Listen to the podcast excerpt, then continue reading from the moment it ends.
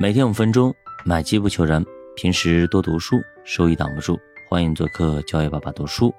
那今天我们继续聊一下这个经济学家啊，从他们角度去看的一些问题。其实作者还建议啊，年轻人不要买房子，更不要呢在大城市买房子，因为呢从经济学角度来看，租金很便宜，还不到百分之二，低于存款的利息。甚至大家都应该把房子卖掉，去做大额存单或者买国债，能够超过百分之四的无风险收益，然后用一半的利息把房子再租回来。那么我这里加一句啊，呃，作者写这本书可能在几年前，对吧？那他这样算法确实没错啊，但是呢，我们要用一个发展的眼光去看问题，因为现在你去买存单。大存单才多少钱，对吧？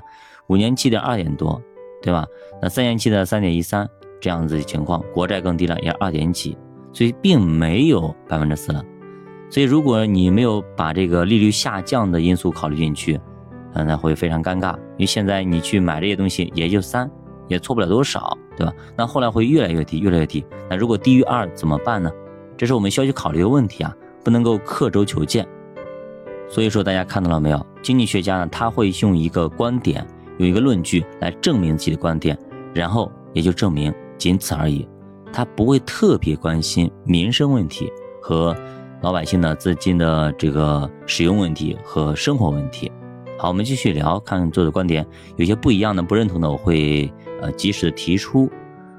那作者也说，就是因为房子这个东西啊，它不仅仅是一个经济账。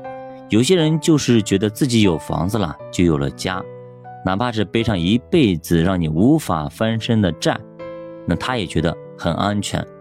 那么，为啥有个背着负债房子就觉得更安全、更自由，而拿着足够稳健的现金流却没有安全感？这也是经济学家无法解释的。有人说房租会上涨，货币会贬值，同样的道理，房子也会折旧。折旧的速度甚至会超过通胀，之前只是因为房价不断上涨，所以掩盖了折旧的问题。那未来房价不涨了，你再看二十年后，绝对让你折价一半。那当然了，还有一个问题我可以解决一下，什么问题呢？就是现在，呃，我们很多时候都有孩子，对吧？孩子上学问题，学区房的问题。对吧？你没有房子，你就没法去上学啊。你租房子，你上不了学，对吧？你上个幼儿园可能还要干嘛排队等等去找。那上小学更不用说了，他必须得有房子。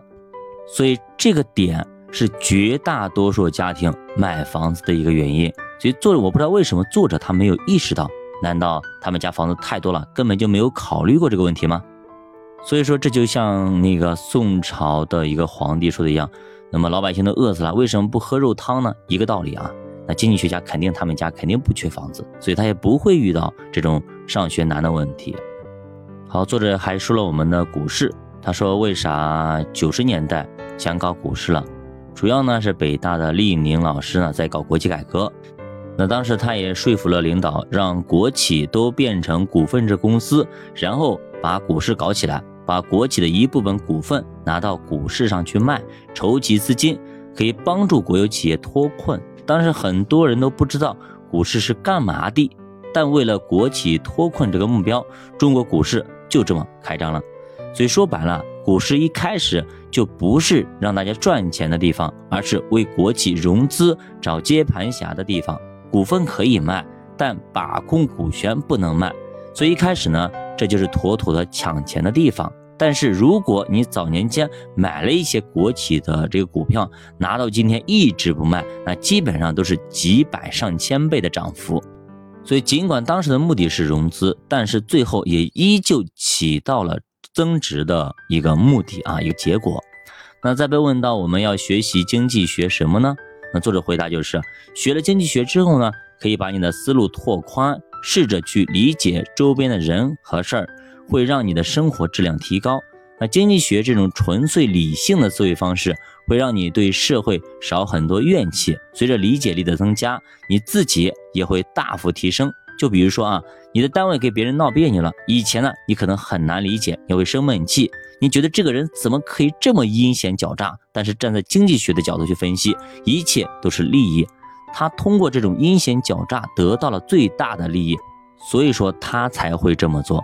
那么你怎么说服别人呢？其实就看你们之间有没有什么共同的利益。